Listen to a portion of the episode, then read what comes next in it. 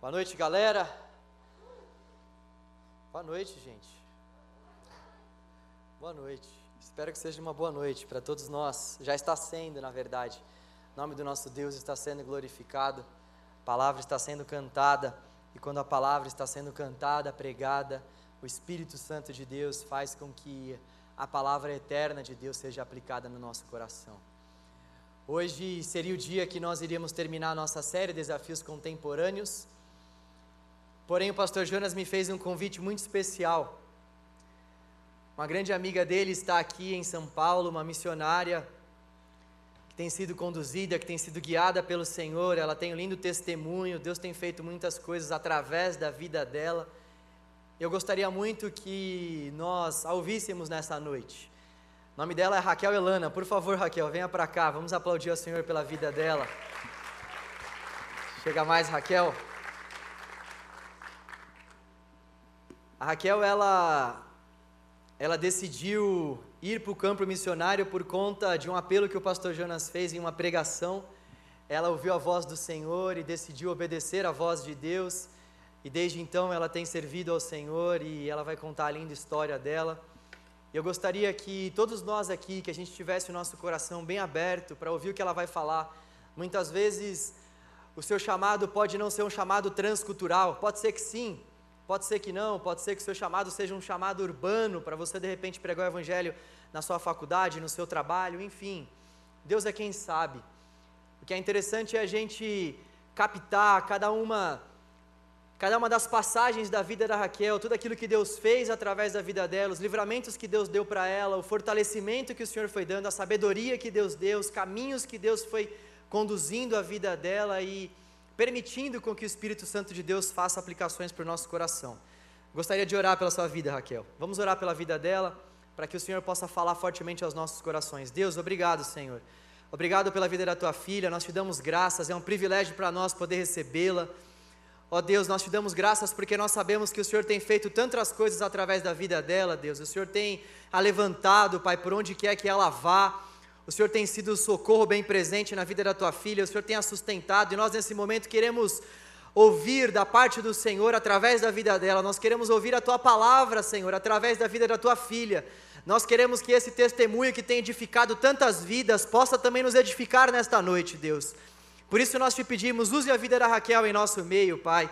Use-a com autoridade, com intrepidez e abra os nossos corações para que nós estejamos atentos àquilo que o teu Espírito deseja falar conosco, Deus. Em nome do teu filho é que nós oramos. Amém. Salam aleikum. Quem falou aleikum salam? Alguém? Muito bem, vocês. É? É árabe? Ela que apontou, aí acusou aí a irmã. Enfim, que pena, né, que eu estraguei as séries de vocês. Ah, que pena. Mas talvez vai valer a pena. Segura a onda aí que eu acho que vai valer a pena. Pastor Jonas, muitas saudades dele. Quando ele ainda era pastor de jovens da Igreja Batista da Lagoinha, eu fui num conjuban, tem um tempinho aí atrás, e ele fez um desafio missionário. Eu tinha 16 anos, mor, mor, nasci, morei, fui criada no Rio de Janeiro, mas não tenho mais o sotaque porque eu moro mais de 15 anos fora do Brasil, mais talvez uns 20 anos. E foi, nunca esqueci, ele entrou para minha história e é, como, considero como se fosse um, um padrinho de, da minha missão, missão transcultural. E meu chamado, logo depois desses, né, desse momento que eu tive ali com Deus, sempre senti o desejo de trabalhar entre povos não alcançados que não sei se você já ouviu falar dos povos não alcançados, eu acredito que sim, já ouviu falar da igreja sofredora, já ouviu falar de missão portas abertas, não já ouviu? Ah, com certeza, aqui em São Paulo vocês estão ligados nessas coisas. E eu ouvia muito falar sobre janela 10 por 40, sabe? Dessa, dessa janela imaginária que é 10 graus, dos 40 graus da, lá, né? E que marca a região do mundo onde menos existe igreja, onde estão os maiores povos não alcançados, onde por muito tempo foi e é considerado ainda o maior desafio da evangelização mundial. E é interessante que é nessa janela imaginária que fica ali no norte da África, um grande parte da Ásia, o Oriente Médio, aquela uma partezinha do, do extremo uh, da Europa, né? É onde hoje se concentram a menor força missionária transcultural, ou seja, onde tem mais necessidade, tem menos gente trabalhando. Onde precisa ter mais missionário é onde tem menos missionário. O pastor falou, né? Talvez você é chamado e já está envolvido na missão urbana, mas missões, a missão, ela é uma só, a essência da missão é uma só. Quem ama o homem, quem tem compaixão do homem, vai amar a alma perdida, vai amar aquele que precisa de Jesus, seja em São Paulo, no Brasil, no Nordeste. Eu costumo falar o quê? Que, para mim, a presença, a marca do Espírito Santo na vida do servo de Deus, não é falar em línguas, não é pular, dançar, bater palma, cair no chão, levantar. Pode fazer tudo isso, pode ficar sentado, pode chorar, pode rir. Porém, a maior marca né, do Espírito Santo na vida do crente é o quê? Hã? A, mo, o, R, adivinhou? Amor. Como falou paulista, não, estou brincando, desculpa. Não, não vai ficar com raiva, né? Não é, é compaixão. Compaixão é uma palavra derivada, é um significado, é amor, compaixão. Quem, quem ama, ama. Ama no Brasil, ama na África, você está entendendo? Não pode ser, não, eu amo só os nordestinos, eu quero ir para lá para o Nordeste. Não, não. Aquele povo árabe que se exploda, aquele povo tudo terrorista. Eu amo só o povo de São Paulo. Meu chamado é para Vila Mariana. Meu chamado é para Pinheiros, Morumbi. Ó, oh, estou bem, hein? É só para o shopping Morumbi, né, irmã? Eu tenho um chamado para o shopping Morumbi depois do culto. Hoje não dá, né? Amanhã também não. É. Não, ama as pessoas, ama o africano. Agora, com certeza que Deus tem, de alguma forma, Ele coloca no coração da gente um desejo especial. Isso é a voz do Senhor. Não, mas eu tenho uma compaixão pelos moradores de rua, de forma especial. Deus me dá um olhar. Não, mas eu pela África, meu sonho era ir para a África. E assim foi comigo lá para o Oriente Médio. E eu sabia que eu tinha que aprender a falar árabe, que é a segunda língua mais difícil do mundo. Então lá fui eu, depois de muito tempo me preparando, né? 16 anos eu passei um tempo me preparando, fui lá para a Jordânia aprender a falar árabe. Você precisa de sete anos para ser alfabetizado. E depois dos dez anos estudando, eu falei: Nossa, agora eu posso pregar. Estou bem agora. Então você vê, né? Com dois anos lá, eu já estava cantando, ministrando. Deus abriu uma porta muito interessante, muito difícil, mas foi assim que eu comecei lá. E eu queria falar um pouco sobre, vou misturando os testemunhos e falar um pouco sobre essa estratégia de trabalho, porque muitas pessoas perguntam: mas então, como é que trabalha no Oriente Médio se é igreja perseguida, se lá o governo manda prender? Meu pastor ficou dois anos preso. Eu trabalho, meu último projeto é na Turquia, com refugiados da guerra civil da Síria. Comecei a trabalhar uh, quase sem querer, realmente por causa da necessidade. E meu pastor eh, Andrew Brownson ficou dois anos detidos, acusado de terrorismo. A nossa igreja toda estava sob vigilância. Ele só saiu da prisão depois que o Trump assinou um contrato com aquele Erdogan, né, que é um, um ditador socialista muçulmano. Enfim, é difícil. Foi um tempo muito, muito difícil para a nossa igreja. Ao mesmo tempo que a perseguição era terrível a união que a gente desenvolveu foi muito bonita. Nossa igreja tinha 70 pessoas, fora a igreja dos refugiados, que o pessoal pergunta, mas muçulmano converte, muçulmano vai para a igreja, essas coisas. Sim, esses isso é real, isso está acontecendo no Oriente Médio, em regiões onde menos você imagina que tem servo de Deus, a igreja do Senhor está presente. Se eu perguntar para você agora, qual é a igreja que hoje mais cresce no mundo, em termos de velocidade, quem sabe falar? Com a máscara não entendi nada. Mas, não, né? A igreja, uma das que mais cresce, alguém pode falar assim, a China. Alguém pensou na China? Na igreja sofredora? Pensou na igreja domiciliar? É verdade.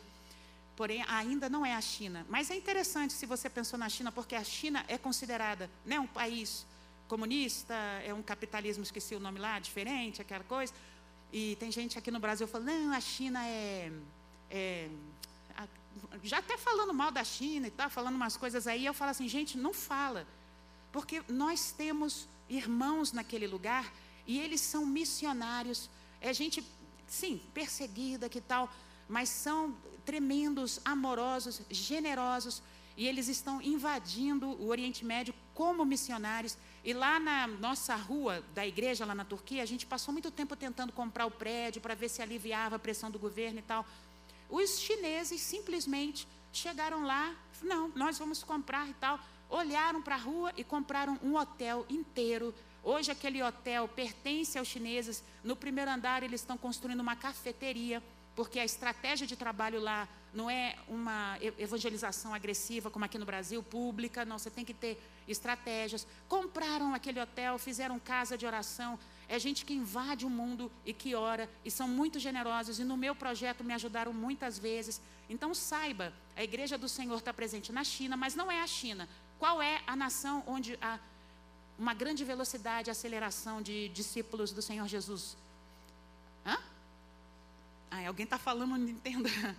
O Irã, sabia? O Irã está crescendo assim, multiplicando, tão bonito. E refugiados iranianos hoje se encontram ao redor do Oriente Médio, eles saem do Irã. Você sabe que conversão ao cristianismo é uma questão política, né?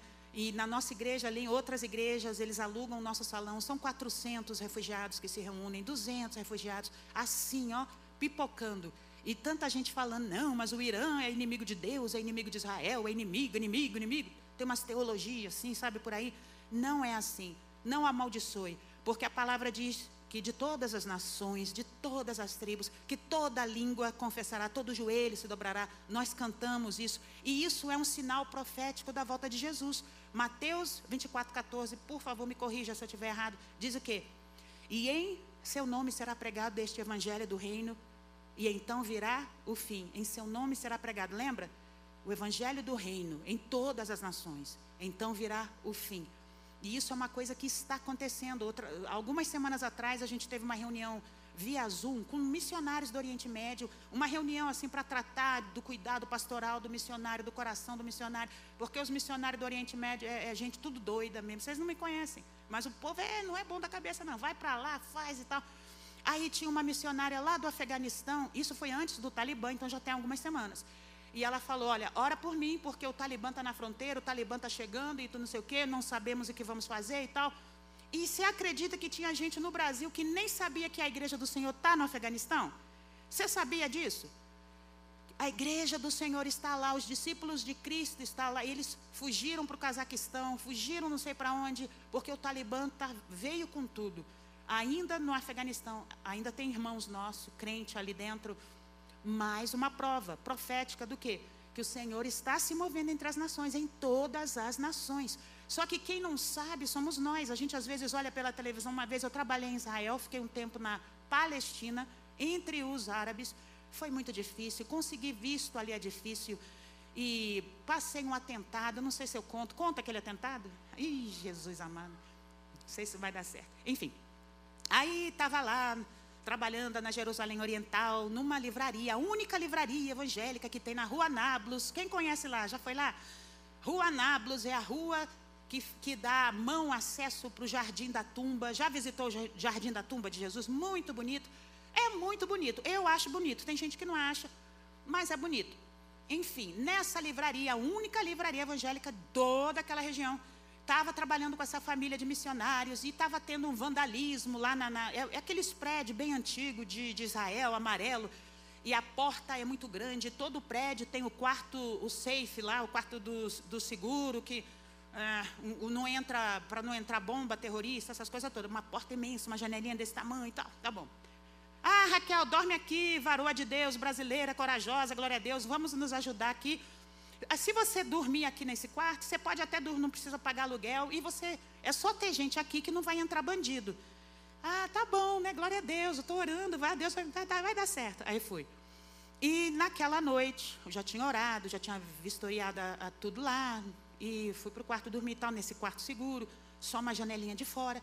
Aí passou da meia-noite, comecei a ouvir passos no telhado, e pluct plact plá, eram os xabibes lá, os, os, jovens palestinos, porque era uma região de Palestina. Meu coração estava no mundo árabe. E, e, eles começaram, não sei se era destelhar, entrar. Eu sei que eles entravam pela janela, mas eu fiquei muito nervosa. Eu nunca tremi tanto. Acho que eu só tremi assim no dia que eu fui tirar a carteira de motorista, né? Que o joelho tocava um no outro. Já passou essa experiência?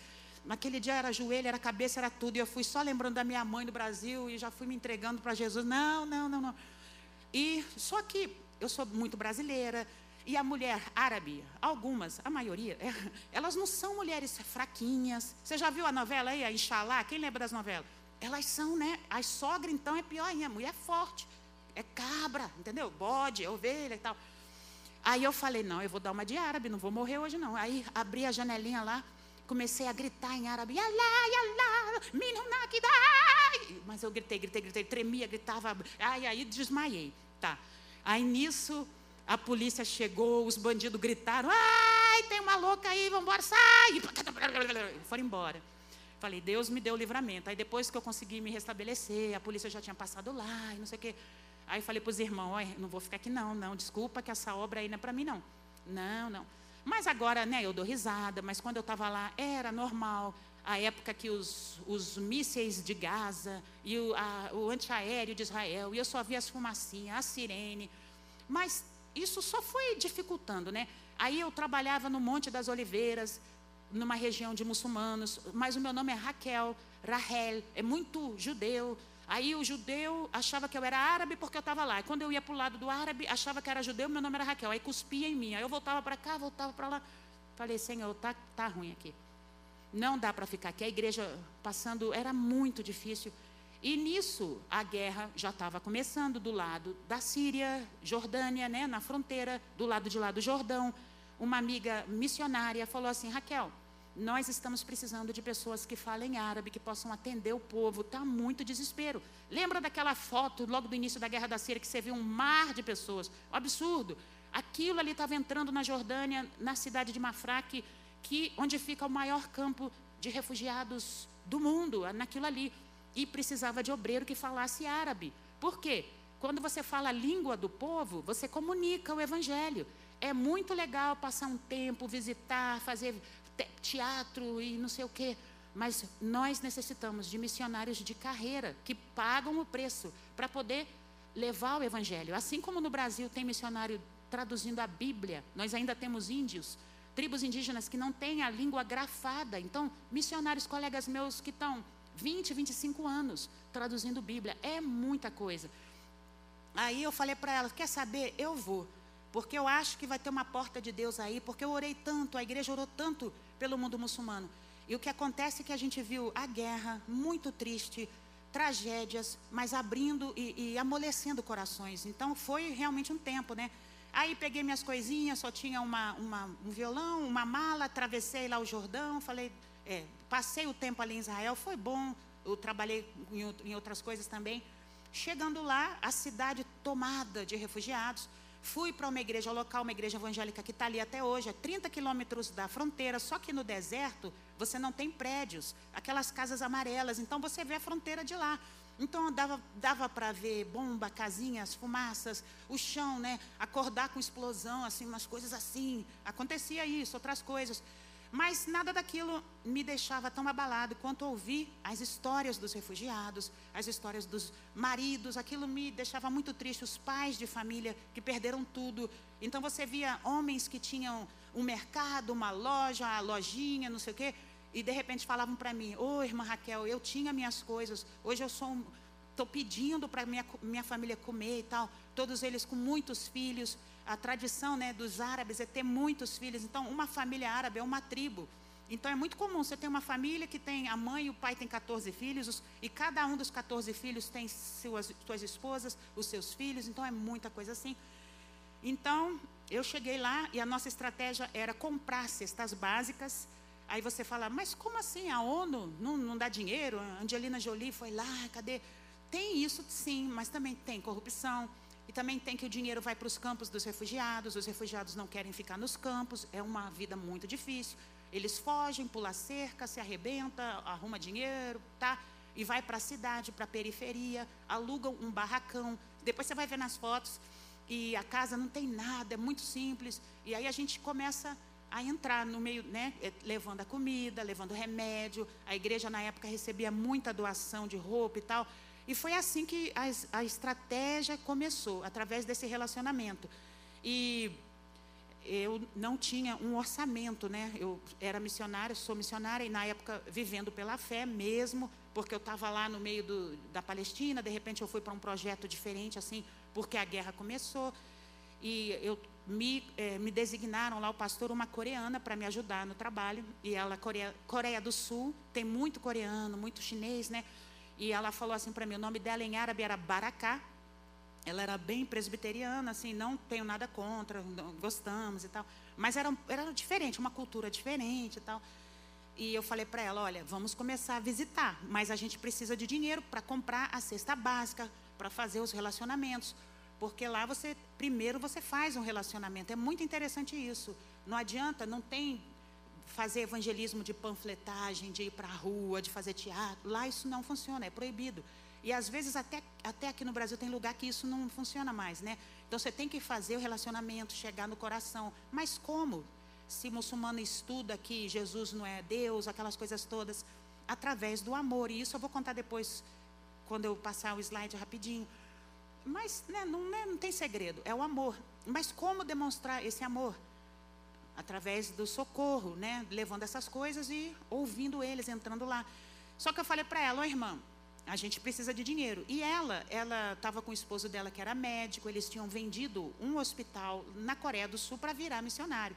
Então eles não sabiam o que, que era viver pela fé. Eu não sei se você sabe, mas o brasileiro vive pela fé, o missionário brasileiro. A gente faz parceria com igrejas, a obra missionária transcultural é muito cara, a moeda é em dólar, uma igreja só geralmente não consegue suprir todas as necessidades. Então, faz parceria com uma igreja ali, outra igreja ali, o outro irmão ajuda lá, e assim a gente vai levantando. Só que eu precisava, não era para mim, não era para pagar meu aluguel, era para comprar cesta básica, era para comprar remédio, era para comprar as coisas. E eu não tinha nada, né? E ela, eu falei para ela, eu falei, vamos viver pela fé, você vai ter que aprender pela fé. A gente vai lá, segunda-feira, ela tinha um carro bem grande, botava as bugigangas toda ali, ela me ajudava muito, pequenininha, né?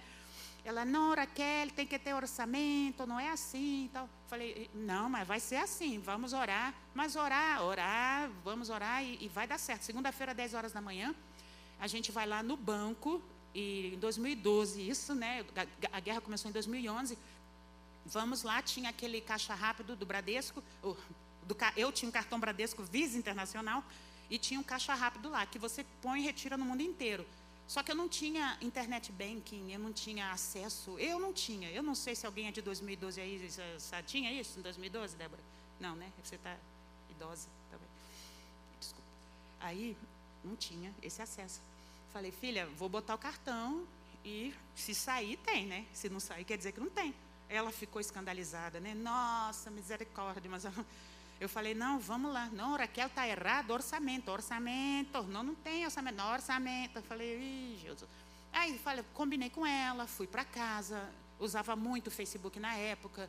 E falei assim, queridos irmãos do Brasil, tenha misericórdia, me ajude, porque eu preciso de dinheiro, pelo amor de Deus. Segunda-feira eu vou lá e tal, eu estou aqui, eu estou aqui na fronteira e tal.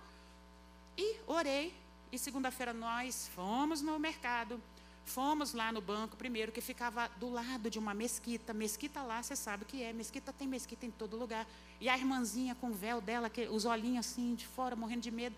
Eu falei, fica aí do lado. E eu ainda fui ruim, né? Ainda falei, eu lembro disso. Falei, põe a mão sobre o caixa. Ela, o quê?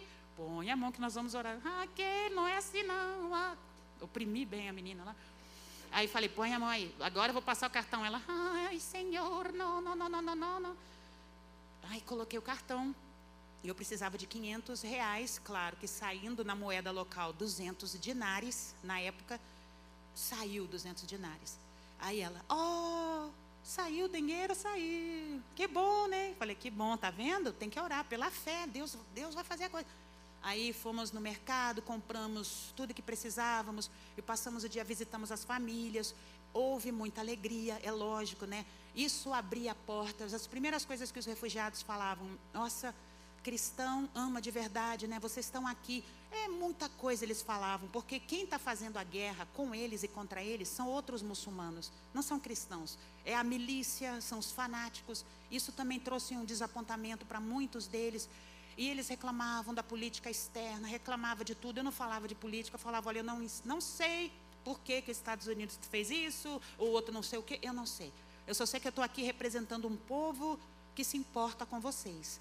E se eu estou aqui, não é porque eu tenho dinheiro, não, porque esse dinheiro foi esse povo que mandou. É lá do Brasil. Para falar a verdade, isso aqui é em nome de Jesus. Porque se não fosse Jesus, a gente não estava aqui. Ele se importa com vocês.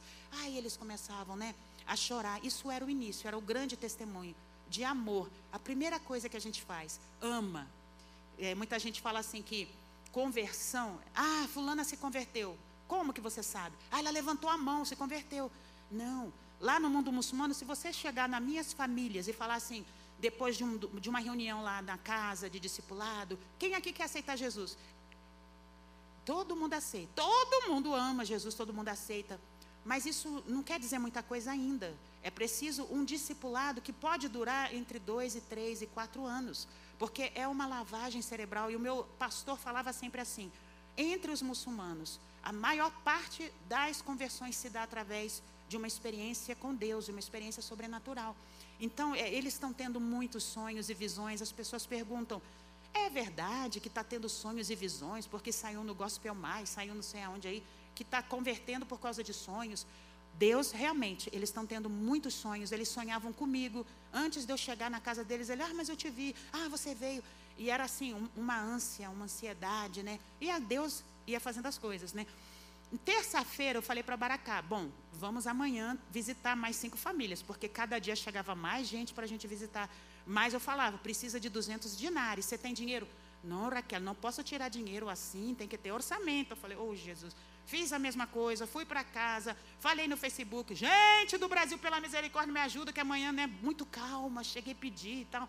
Aí cheguei lá no outro dia, falei, vamos lá no mercado, põe a mão no caixa rápido. De novo, põe a mão no caixa rápido. Eu estava maldade coloquei o cartão, o dinheiro saiu. Raquel, né? La, na verdade era Laquel, que ela não conseguia falar o R, né? Laquel, Laquel saiu. Falei, saiu, isso é Deus. É, pela fé, né? Falei, é. Aí fomos terça-feira, fizemos o dia todo de trabalho e todos os primeiros contatos de famílias que se tornaram nossos núcleos de discipulado. Como eu falei, né? O discipulado vem antes da conversão. Primeiro a gente passa aquele tempo falando de Jesus, dos milagres, do amor, ministrando, orando, cantando. Quarta-feira, falei, bom, Baracá, quarta-feira tem mais família para visitar. Maraquela, e o dinheiro? Eu falei, não tem dinheiro, é pela fé, mas eu já falei. Fui para casa, orei, botei no Facebook, Jesus me ajuda. Fui lá na quarta-feira, falei, ora pelo caixa. Mas de novo, ora pelo caixa. Botei o cartão, o dinheiro, o dinheiro saiu. Quinta-feira, imagina, sim, tinha muita gente para visitar. Pus o cartão, fomos lá no mesmo lugar, o dinheiro saiu, né? E sexta-feira, o dinheiro saiu. E eu não tinha nada. Lembra? Eu não tinha nada. E uma coisa eu aprendi. Durante, primeiro, durante todo o tempo que eu fiquei trabalhando na fronteira, foi assim. Ia lá, precisava de dinheiro, o dinheiro saía. Ia lá, precisava de dinheiro, o dinheiro saía. Pai é a família, pai, aconteceu isso.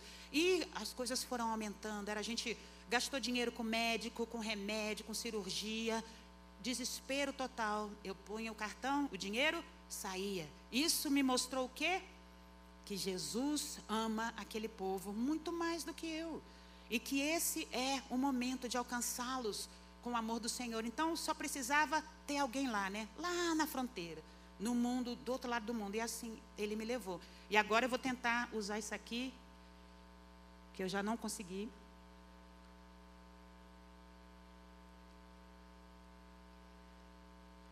Quem gosta de tomar café? São Paulo tem muito café bom, né? Nossa, ô Rose, me leva lá nos café legal aí, filha. É, eu estou na casa da irmã, tá? Ah, pois é, o evangelho e o café. O que, que será que café tem a ver com o evangelho, né? Não sei se, se eu estou fazendo direito. Demora mesmo? Aí você tem um café mineiro. Café paulista é o quê? Pão de queijo? Não. Hein? Pastel? Bauru? Bombom, não estou ouvindo nada, varão. Pão na chapa, valeu. Vocês só pensam em comida. Agora foi, irmã. Ajuda aí que agora o negócio agora não vai andar. Oh, meu Deus. Bom. Pão de queijo, café, tudo a ver com Jesus. Que heresia. Não, calma aí que vai dar certo. Não estou enxergando nada o significado do café no Oriente Médio, também para nós, né, talvez para os paulistas, não sei, melhor, né? Café, é, quando alguém lá no Oriente Médio falar assim para você, olha, vamos tomar um café, o que, que essa pessoa está querendo dizer? Talvez aqui em São Paulo é a mesma coisa. Vamos tomar um cafezinho? Vamos, é, você vai aonde? No Starbucks? Starbucks? Não, não. Ela não toma café. Uhum. Não gostei dela. Esquece. lá no Oriente Médio é assim: tomar um cafezinho, você quer passar um tempo com a pessoa, você quer conversar com ela, você quer conhecê-la.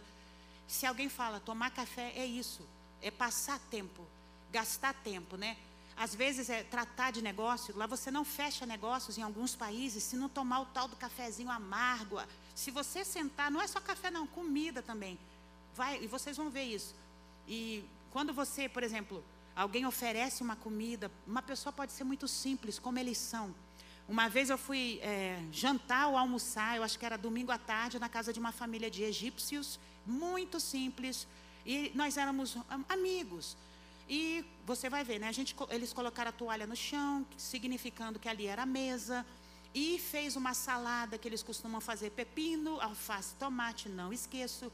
E colocou lá três potinhos. E de repente, sentando no chão, casa muito simples, eu missionária, vi uma daquelas baratas, que não eram baratas normais. Era uma barata que tinha uma asa para cima quebrada, era uma barata aleijada, ela não era normal.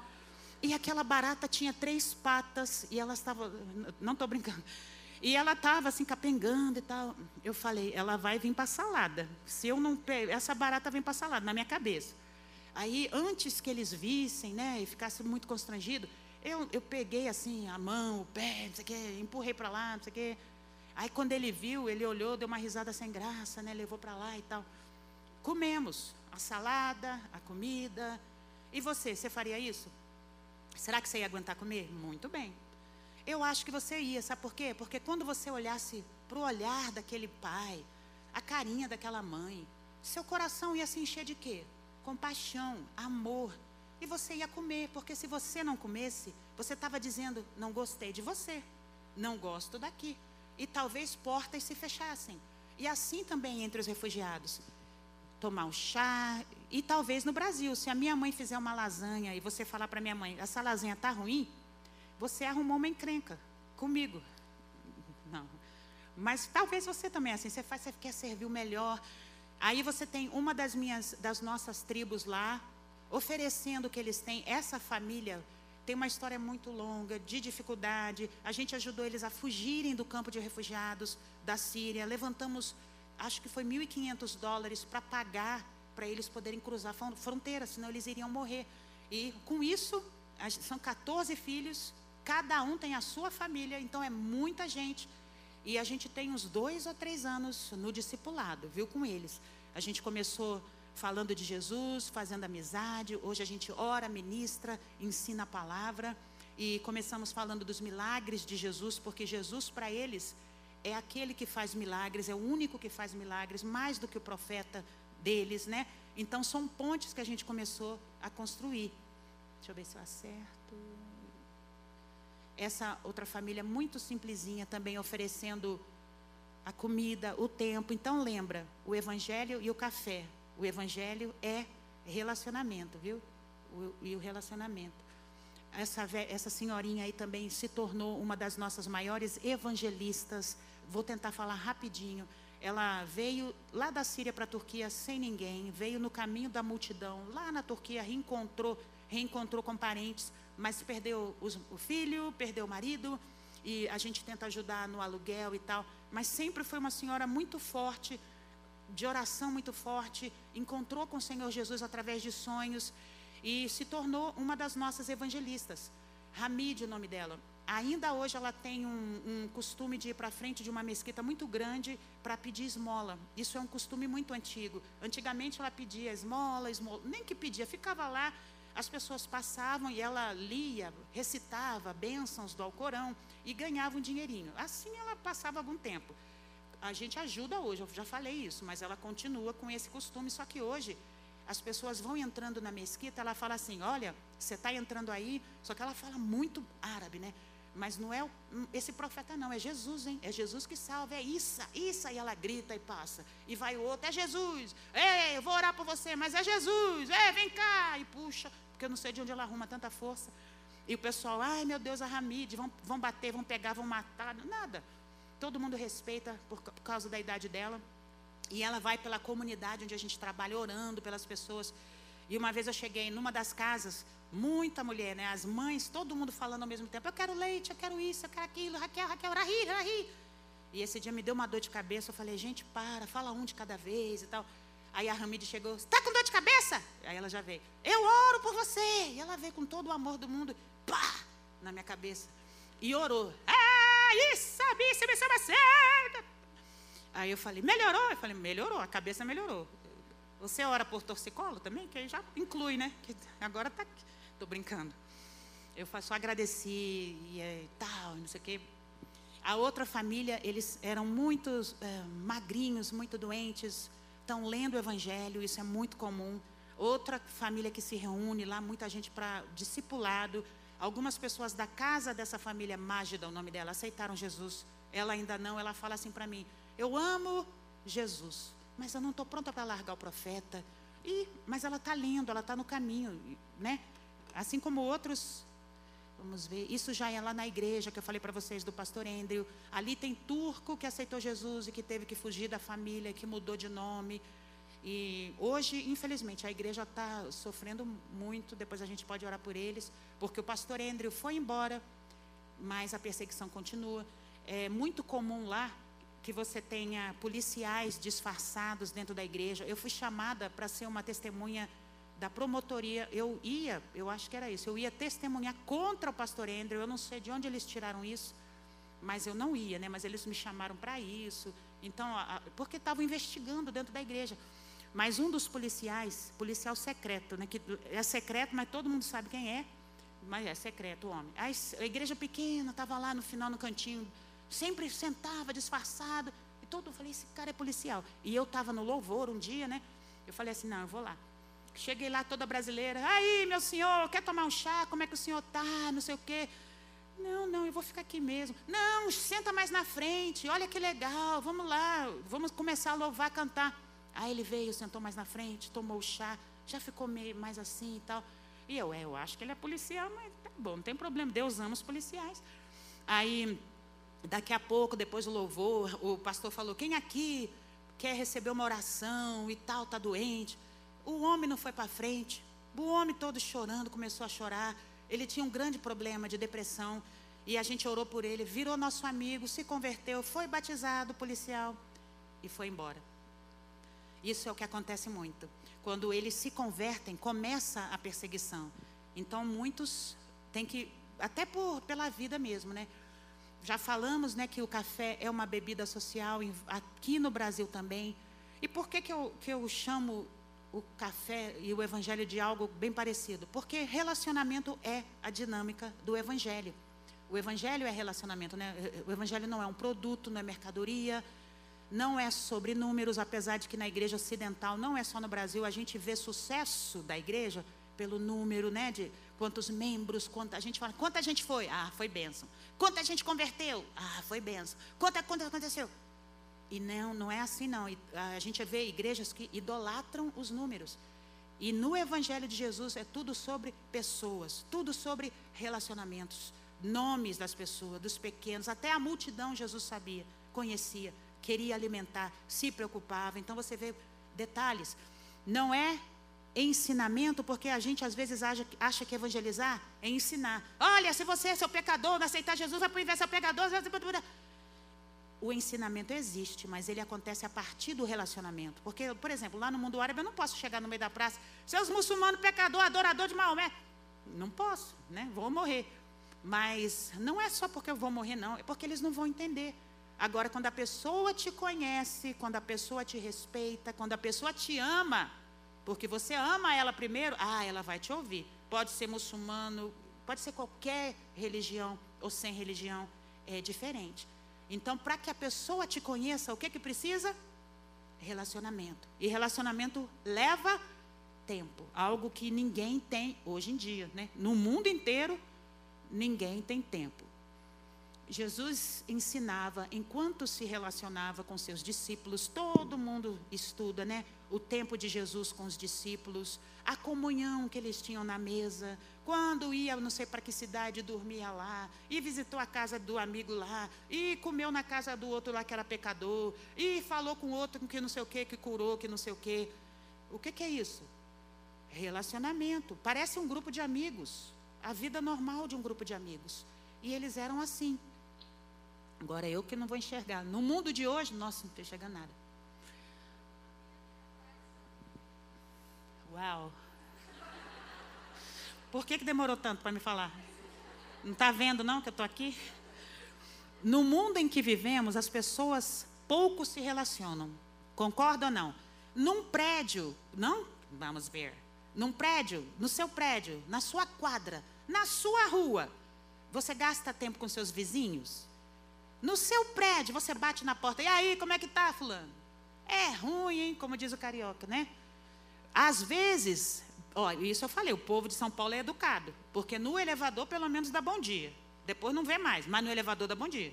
Depois é fim. Ao mesmo tempo, com todo o avanço da tecnologia, gente, a tecnologia é incrível. Mas com tudo que a gente tem, todos os aplicativos, tudo que você tem, o que mais nós temos sede? Relacionamento. Minha filha teve um congresso semana retrasada lá em Fortaleza. Ah, mas acabou a pandemia? Não, mas melhorou um pouquinho. A mulherada da União Feminina foi. Nesse congresso tinha 1.500 mulheres. Eu falei, gente, e aglomeração? Ninguém estava aguentando. Era máscara, dava abraço, e a mulher caía, passou mal, levou lá outra, e a máscara caiu também com as irmãs. Foi uma benção. Mas a gente viu, ninguém está aguentando mais. O povo está com sede. Você está aguentando ficar dando soquinho? Daqui a pouco eu vou dar um soco.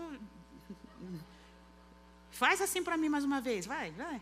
Não, claro que não. Mas não está. A Débora ali não aguenta mais a máscara. A máscara dela está dentro do nariz. Eu falei, irmã, vigia, né? Por quê? Ninguém. Não, não, culto, live. Vamos fazer uma live? Não. Não, mas é live de missão. Ah, pelo amor de Deus, não aguento não. para, vamos, vamos, não, não, não. Estou brincando, vamos fazer lives. É muito bom. Passa. Por, passa o que sou eu? Misericórdia. Eu, hein? A estratégia de trabalho missionário no Oriente. Eu já falei sobre isso aí, né? Por causa dos desafios culturais, a gente primeiro faz o relacionamento, primeiro entra, irmão, está chegando, irmão, pode sentar, da, da equipe. Não atrapalha, não, aqui. Depois vai vender livro, amém? Mas isso não é só para lá, não, gente. Eu estou falando, estou brincando. Mas isso é, é para nós no Brasil, com certeza. Relacionamento. Relacionamentos saudáveis nos levam para perto de Deus. Concorda comigo? Você tem um amigo que quando te vê te abençoa, no olhar. Um irmão da igreja que não sabe nada, mas quando podia dar aquele abraço, né? E ele dava aquele abraço, que alegria. Ou um amigo, às vezes é amigo de fora mesmo, às vezes é uma pessoa que nem crente é, e Deus usa para te abençoar. Lembra de situações assim? Relacionamentos saudáveis, no emprego, na igreja, na família, nos levam para perto de Deus. Por quê? Porque testemunham de Deus. Por quê? Porque num relacionamento saudável você vai exercitar tudo de bom que o Espírito Santo tem para nos oferecer. Que é o quê? Paciência, amor, bondade, benignidade, longanimidade, longanimidade. Isso aí pegou, longanimidade. Você lembra dessa palavra, né? Bondade, paciência. Entendeu? Tudo isso. Depois vamos ler essa palavra. Relacionamentos saudáveis testificam de Deus, porque a palavra de Deus diz: Nisto conhecerão que sois meus discípulos, se vos amardes uns aos outros. Lembra desse verso? se vos amardes. Não precisa escrever, eu sou discípulo de Jesus.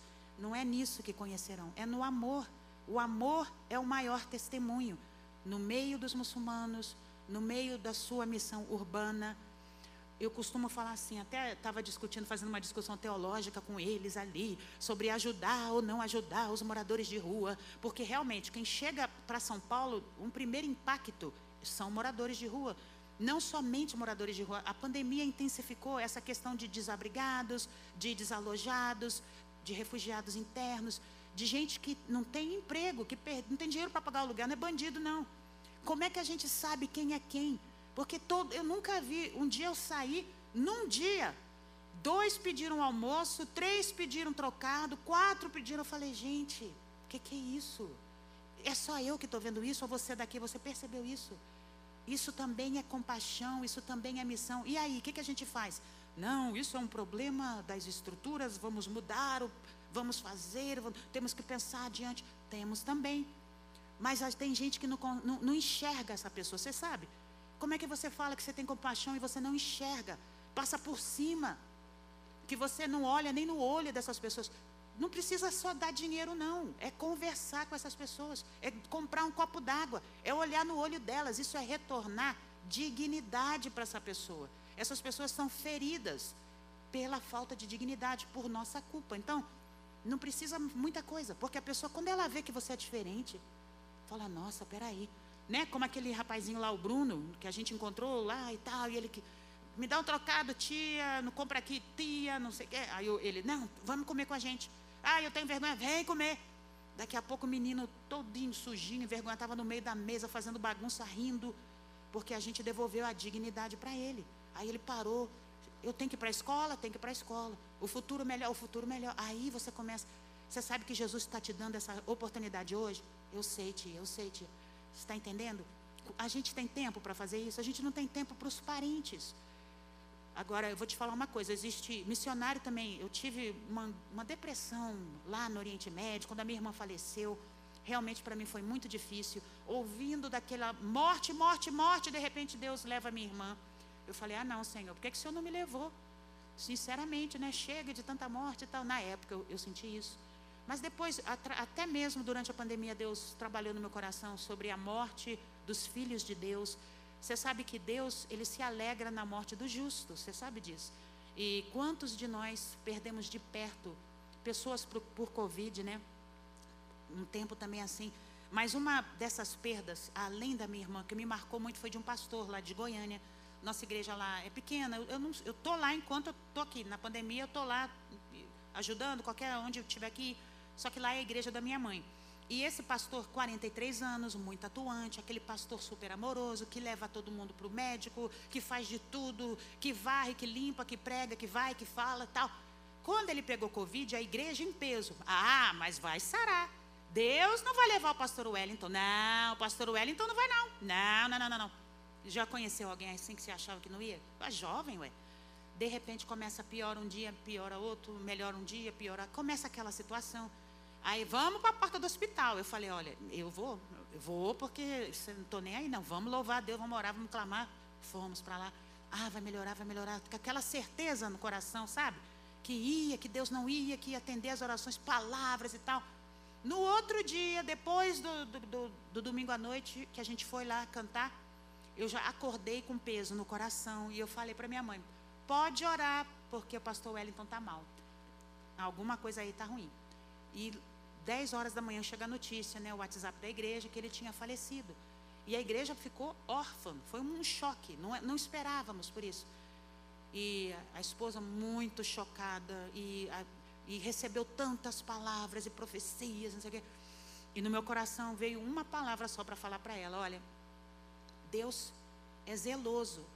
Deus teve ciúme do pastor Wellington. Ele amou demais esse homem. E ele chamou, levou. Ele foi por amor. E ela falou: Nossa, é, é, foi por amor. Porque a palavra de Deus diz o quê? Que a morte dos justos, né? É, é alegria para o Senhor, é prazer. Agora, o ímpio não. Aquele que não conhece a Deus, a palavra diz, Ezequiel 33, 11: Deus não tem prazer na morte do ímpio. Daquele que não conhece a Deus, ele quer o quê? Que ele se converta dos seus caminhos e viva esse deve ser o nosso coração. É porque às vezes a gente está tão ligado na vida terrena, mas essa não é a nossa vida. Se o Senhor falar, vem hoje, servo, minha serva, está preparada?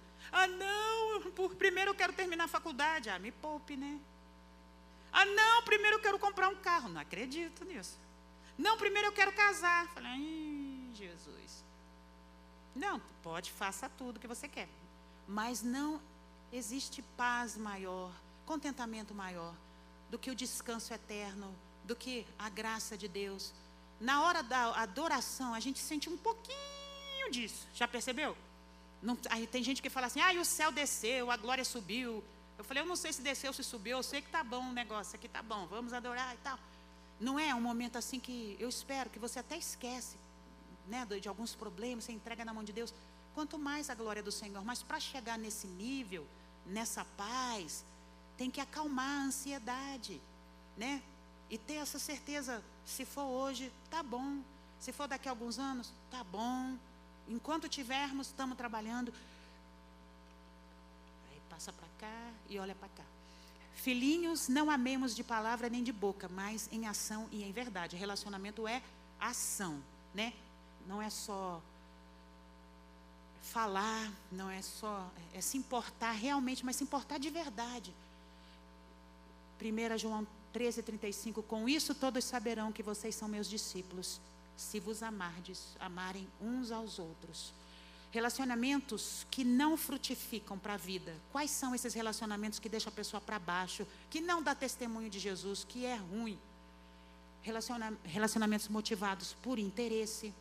No meio do povo de Deus também tem isso. Pode ser qualquer interesse, né? Não é só dinheiro não, qualquer coisa. Não é legal. Até o muçulmano sabe. Poxa, aquela pessoa quer vir aqui, mas hum, aquele missionário, hum, tem essas coisas também. Onde achamos que não temos nada para aprender, só ensinar missionário também tem missionário. Não, eu sou missionário, só vim aqui para ensinar. Você já conversou? Consegue ter algum diálogo decente se você chega para a pessoa e só você sabe tudo? Ou então só a pessoa sabe tudo? Não dá, dá. Flui, não flui. Então isso aí não é legal, não glorifica mesmo. Onde nos colocamos em posição superior? Ah, mas na igreja não tem isso não. Tem sim. Até no meio dos missionários tem. Tem missionário que acha que Deus só ama o Brasil. Você acredita nisso? Tem missionário que acha que, ah, eu sou americano, Deus só ama os Estados Unidos. Vocês são do. Hum, ah, porque eu sou da Europa, que não sei o que, não sei o que. Não, não existe nação superior, não existe povo superior, não existe cultura superior. Todas as culturas foram criadas né, na permissão de Deus e elas mostram a graça de Deus. Cultura é cultura. Aliás, isso é uma coisa que a gente tem que aprende no seminário, mas tem que levar para a vida.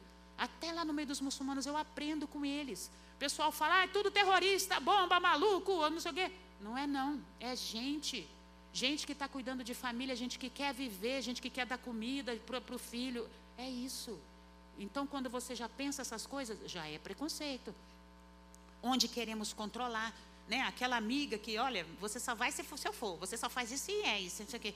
Também não é saudável onde esperamos receber mais do que dar, quando na verdade a maior dádiva é dar do que receber. Isso é tão interessante que quando você também não é só dinheiro não, hein? Não pensa que é só dinheiro. Um coração generoso, ele dá do próprio tempo dele, dá da vida dele. Se precisar vai dar dinheiro também. Mas é tudo isso, né? E eu lembrei de uma coisa que um psicanalista falou que a melhor terapia contra a depressão, contra a ansiedade, contra as angústias que nos cercam, é o serviço. Mas o serviço motivado por amor. Quando a minha irmã morreu, que eu tive essa crise terrível, só fui me sentir curada quando eu voltei para o campo missionário e comecei a trabalhar de novo com os refugiados. Aí eu vi a dor deles, eu vi que eles precisavam de mim, que eu podia fazer uma diferença. Você está entendendo? Então, às vezes, se você se envolve com a vida de pessoas, investe na vida de pessoas, ou de um projeto, ou de um amigo, ou de uma família. Você, vai fluir bênção de Deus de você para ela e retorna para você. Por isso que um coração generoso é alegre, porque retorna a bênção de Deus para você. Então, tá com muita ideia esquisita na cabeça? Vai visitar um asilo, um orfanato, não sei se está podendo, mas pode ligar. Começou a acontecer muitos eventos. Tem gente lá na rua precisando de ouvir uma palavra. Eu não estou nem aí se eu estou em São Paulo, se São Paulo é cidade grande, se não é. Eu sei que eu me perdi lá nas quebradas lá da Diadema, falei, pronto, como é que eu desço desse lugar? Calma, gente, eu sou do mundo árabe, vai dar certo aí. E você acha que eu fiquei com medo? Eu parei na porta da vizinha, da veinha, que estava conversando com a outra veinha, e eu falei, eu tô, e aí, como é que eu chego lá na Avenida Dom João, que eu não estou conseguindo achar? Ih, minha filha, volta para lá, volta para cá. É, não, mas porque não sei o que, não sei o que. Mas depois eu achei a casa da sua mãe, misericórdia, que eu fiquei com medo. Ixi, se me deixasse eu ia ficar ali, ó. Aí eu falei, bom, vamos vigiar, né? Porque afinal é diadema. Estou brincando. Deu tudo certo. Relacionamentos que frutificam. Vou ler rapidinho. Dar sem esperar nada em troca. Ser agente de Deus para levar esperança. Uma palavra de esperança. Reconhecer os sonhos de Deus na vida da outra pessoa. Isso também é ser generoso. Não é só você que sonha. Aquela pessoa tímida que ninguém dá nada por ela vai atrás dela, diz: Olha, você vai dar certo, hein? Isso aí vai dar certo, hein? Entendeu? Ai, aquela pessoa que senta no cantinho, que ninguém olha para. Vai atrás é dessa aí também, vai dar certo. Ou às vezes é a sua amiga, seu amigo, ai, que, que compartilhou uma coisa, um sonho. Não chega para ele, nessa aqui não vai dar certo não, que horror. Não, mas olha aqui, eu fiz isso contando. Não está bem não, está horrível, tá horrível. Tem gente que faz isso, sabe? Ou então aí eu compus essa música aqui. Tá linda, não. Fala assim, olha, você compôs, que legal, hein? Compõe, faz mais, faz mais que vai melhorar. Não, tá ótimo. Uau, você, muito legal. Eu faço isso com um amigo ruim, tá, não, não, não. Ai, meu Deus, é gravado isso. Compartilhar vida, recurso, conhecimento. Você entendeu a mensagem, né? Não é para mentir. Estou bem com essa roupa? Olha, pode melhorar. Eu acho que se você colocar isso, você sabe quando a pessoa está tá falando com bem, está amando, é diferente, até a crítica é diferente, é disso que a gente está falando. Transmitir fé. Será que vai, semana que vem, segunda-feira, eu tenho que fazer isso? Calma, vai dar certo. Eu vou orar. Se Deus quiser, eu vou orar. Quer que eu vá contigo? Se der errado, pega na mão dela. Fala, não, vai na próxima. Às vezes, para o negócio dar certo, você tem que fazer várias tentativas. Então, fé, anda junto, esse tipo de coisa. Considerar o outro superior a si mesmo né? Graças a Deus no meio do povo de Deus não tem com, competição, né? Graças a Deus, amém? Não tem, não deve ter, porque em alguns lugares tem. Não, não, não deixa, quer fazer, faz você. Quer, pode ir, não sei o que, vá na minha frente, que não sei o que, sem problema. Uma coisa que eu aprendi nessa vida missionária é que Deus vê o coração e Ele vê a motivação e tem tempo para tudo. Eu fiz um curso lá na Inglaterra, numa escola uh, da Kensington Temple, era curso de adoração e ministérios criativos. Eu era missionária brasileira do terceiro mundo, que tinha ido ali pela Jordânia, não tinha, me sentia um lixo, porque quando eu vi ali era ator, modelo, aquele povo louro, lindo, maravilhoso, eu falei, Jesus, onde eu vim parar? Eu fui fazer aquilo ali para me preparar com música e artes para voltar para o campo, mas era demais para minha cabeça. E quando eu cheguei lá, que eu vi, ele era, não sei se vocês já ouviram falar de Andrew Lloyd Webber, o cara que compôs Les Miserables e aqueles sketches e não sei mais o que, ali formava cantores para esse tipo de trabalho. E eu assim, ah, eu só quero louvar a Deus, meu Deus. Mas foi tão legal, mas foi tão difícil, porque a cada três meses era a produção teatral da escola. E toda vez que convocava os alunos, a turma inteira ganhava um papel, eu nunca ganhava. Toda vez que era dia de apresentação do teatro, eu era chamada para ministrar no louvor. Naquela época tinha encontro na igreja. Naquela época eu e eu era a única que ia lá servir. Era final do próximo semestre. Lá ia eu lá. Sei, falei, nossa, eu fiquei triste. Eu falei, é sonho estar tá ali, né? E eu nunca era chamada. Aí o Deus, o Senhor falou comigo sobre a história de Davi. Lembra de Davi? Ninguém dava nada por Davi, lembra? O profeta chegou lá e falou: Esse, o pai falou: Deve ser esse. Não, não é, não é, não é, não é, não é. Quem que é? Que foi coroado rei? O pastorzinho que estava lá no campo com as ovelhas fedorentas, porque fede mesmo as ovelhinhas, que estava lá com os violões, tim, tim, tim, o violão, né? Os trambolos, sei lá, tocar harpa, obrigado. Né? E eu falei assim, mas foi ele, ele que foi treinado no campo, treinado no serviço, treinado lá no, no fedor das ovelhas lá, e que foi coroado rei. Então eu entendi, caramba, então eu vou ficar quieta. A partir de hoje, Senhor, eu não reclamo me chamou para servir, para lavar, para fazer, ficar no encontro e o povo está no teatro. Eu vou. Do último trimestre da escola, produção teatral de formatura. Fui chamada? Não, não fui chamada. Fiquei triste. Falei, ah, Deus sabe. Não, até que já estava até, Deus sabe de tudo. Fiz um bolo, o povo ensaiando, eu ia lá, quer comer bolo? Está cansado? Vou te ajudar. E fui fazer meu serviço. No final, ah, a turma ganhava, a, o melhor aluno ganhava prêmio, que não sei o quê. Quem foi a melhor aluna que ganhou o prêmio?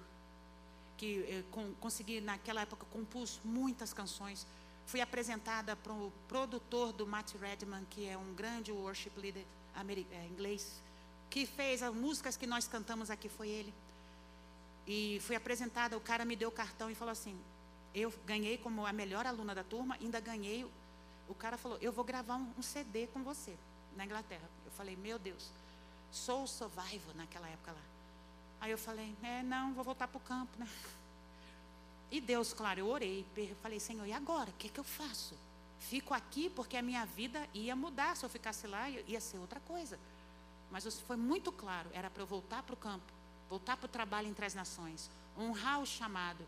E só Deus sabe quantas vidas, desde lá, eu consegui atender, consegui ver o Senhor tocando. Então eu não me arrependo porque minha vida não acabou, mas isso, né, sonhos, eles vão, eles vão, as coisas têm seu tempo, mas isso me ensinou o seguinte: eu achava que eu não era ninguém, mas Deus estava me vendo e me deu uma grande honra, porque isso foi uma grande honra. Participei de um, de um CD lá do Matt Redman, uma música que deve ter no Brasil, eu não vou, Blessed be the name, não sei o que. Aí botaram lá para fazer um backing como a brasileira. Falei, para que isso, Senhor? É só para falar, teu tempo chegou, é tua honra. Mas eu ainda tô, tu ainda está na prova, varoa, vai para o campo. Falei, vou. Ser tolerante, respeitoso, precisa falar isso? Tolerância, respeito. O que é tolerância? Respeito é respeito. Tem gente que não consegue se comunicar com pessoas de, do mundo, né? Com muitos problemas que a gente está tendo aí. Não, não, é pecadora. Não, é não sei o quê. Não, não, não pensa como eu. Votou não sei em quem. Isso não é tolerância, isso não é respeito. Respeito é respeito e ponto final. Não queira saber da vida do outro. Ora, deixa Deus fazer a obra. E pessoa, as coisas acontecem. Então a gente tem visto essa polarização, porque não, não tem nem nas famílias. Né? Mas está mudando, graças a Deus está mudando sim. Filipenses 2, 3, 4. Nada façam por ambição egoísta ou por vaidade, mas humildemente considerem os outros superiores a si mesmo. Cada um cuide não somente dos seus interesses, mas também dos interesses dos outros. Ah, essa foto agora, Afeganistão, e isso aí é um desejo do meu coração ajudar esse povo. Chegar lá na, na Grécia, a minha passagem para o retorno do campo, ao campo missionário está comprada. Eu fiquei aqui só por causa da pandemia. E foi um tempo muito frutífero. Consegui é, editar e terminar esses dois livros que, se você quiser levar hoje para você ou para presentear alguém, vai ser uma bênção, porque são as histórias os testemunhos do, das pessoas que eu trabalhei. Não dá para contar tantos anos, mas você pode ler. E o interessante é que esse Anjos no Deserto, ele tem muitos testemunhos de pessoas que estava desviada, voltou para Jesus, não conhecia Jesus, leu e encontrou-se com Jesus. Então, a, o testemunho missionário não é só para quem gosta de missões, é para quem gosta e ama Jesus, porque reflete o que ele tem feito em muitas vidas. Se você levar, você ajuda o meu projeto também. Esse outro livro, Guia do Missionário, talvez alguém pensa que é para pessoas que gostam da missão transcultural ou quer se envolver e tal, mas não é não. Isso aqui é para todo mundo que gostaria de conhecer um pouco mais do trabalho missionário, da vida do missionário, eu pergunto sempre assim: quem aqui gosta de fofoca? Levanta a mão. Na outra igreja, algumas pessoas levantaram a mão, foi muito engraçado. Mas não é fofoca, né? Eu tirei o nome das pessoas, só contei a vida delas, mas o nome eu não contei. Então tem muita história aqui de missionários do campo, histórias tristes, histórias felizes, porque tem gente que olha o missionário como um, um, um ET, Fala sério. Vocês não pensam que o missionário deve ser uma pessoa que não é normal? A pessoa vai lá para a faixa de Gaza para falar de Jesus. Não é normal essa pessoa. Tá certo, não é normal, mas é uma pessoa normal, sim. Porque é uma pessoa comum, sim. Tem gente que acha que ser pastor, pastor é um ser do outro mundo, né? Não bebe água, não vai no banheiro. Pastores não fazem isso. Mas, sim. Então, se você lê e levar nessa noite ou amanhã, amanhã também vou estar aqui, você vai me abençoar, porque a gente gasta dinheiro, missionário gasta dinheiro, precisa de dinheiro, passagens, tudo isso é muito caro, mas Deus é bom, vai dar tudo certo e eu vou terminar. Queria cantar, tem até uma música ali que eu nem sabia que tinha. Pode, ai meu Deus, sou eu, peraí, pode passar. Olha aí. Vocês querem cantar árabe comigo? Quer? Então, vou, mas eu vou precisar de ajuda. Posso pegar o violão? Ou será que eu canto essa? Essa aí é legal. Ó. Vim para adorar-te em turco. A música árabe, ela parece uma música muito triste, né? Porque a, a, a escala dela é outra e tal. Mas ela é bonita. Eu vou cantar com vocês essa música ali. Vocês vão cantar comigo.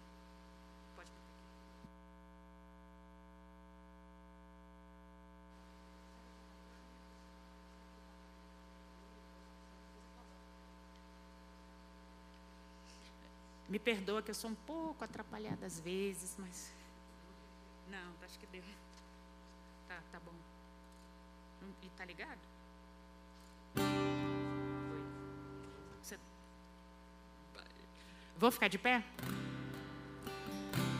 Essa aqui, é, não, talvez vocês vão se lembrar dela, mas se não lembrar, a gente vai orar. Você vai orar comigo, tá bom? Eu quero orar por vocês, mas peço para vocês estarem orando não somente pelo meu projeto, mas pelos missionários batistas nacionais, missionários de todas as denominações. E que Deus levante vocês, viu? Como missionários também aqui. Talvez você lembra dessa.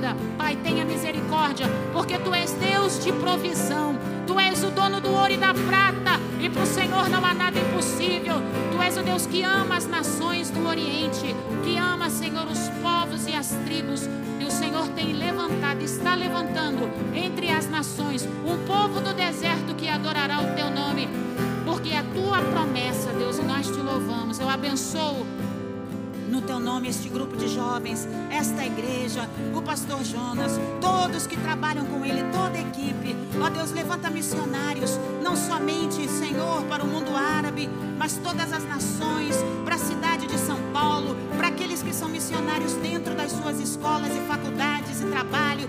Senhor, outros que são missionários dentro da sua própria casa, em nome de Jesus. Coloca no coração deles a compaixão do teu Espírito Santo. Renova a paciência, renova o amor. Estratégia para alcançar, Pai, essas vidas. Em nome de Jesus. Em nome de Jesus. Você canta comigo? Porque grande és tu. Lembra? Maravilha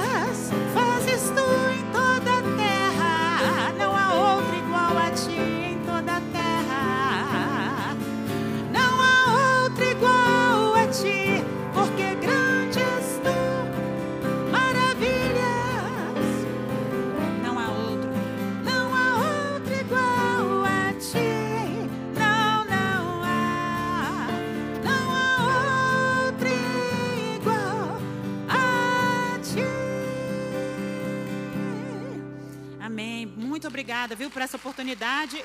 Meus livrinhos, a gente vai estar tá ali fora. Obrigada.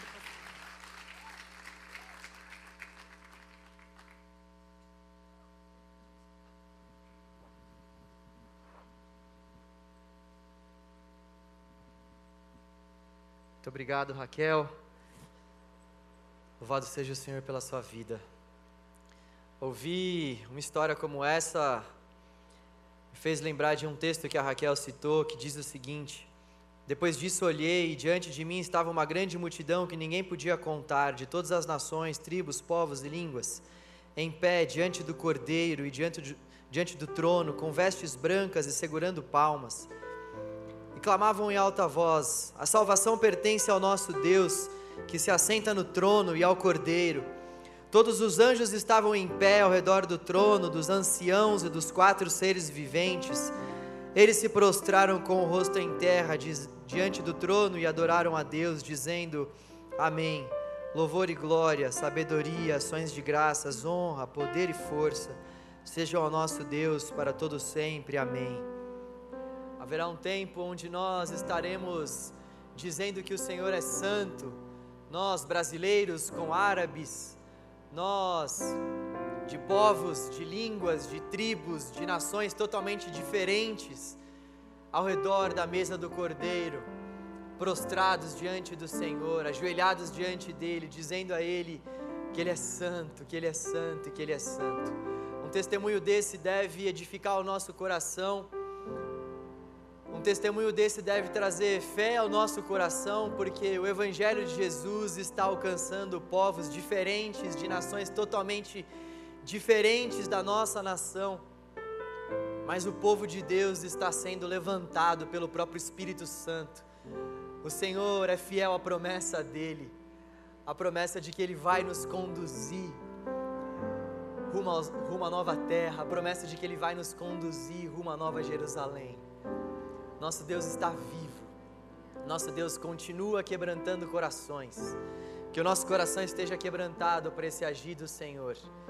Que o nosso coração esteja rendido ao que a palavra do Senhor tem para fazer em nós e através de nós. Raquel, muito obrigado pela sua vida, pelo seu ministério. Foi uma honra te receber aqui.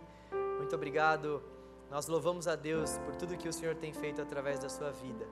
Vamos dar uma força para ela, para o ministério dela que tem abençoado tantas vidas. Vamos cooperar com essa, com, essa, com essa compra dos livros. Ela está aceitando o Pix aí fora. Amanhã ela vai estar aqui também nos quatro cultos. Então, se você quiser ouvir um pouco mais da história dela, amanhã ela tenho certeza que vai contar também com bastante detalhes. Então, você pode vir aqui e prestigiar o que o Senhor tem feito através da vida dela. Que Deus abençoe a sua vida, que Deus te dê uma ótima semana. Na semana que vem nós vamos continuar com a nossa série, vamos falar sobre homossexualidade. Então não percam, tenho certeza que vai ser uma bênção assim como foi hoje. Que Deus te abençoe, vai na paz. Valeu, valeu!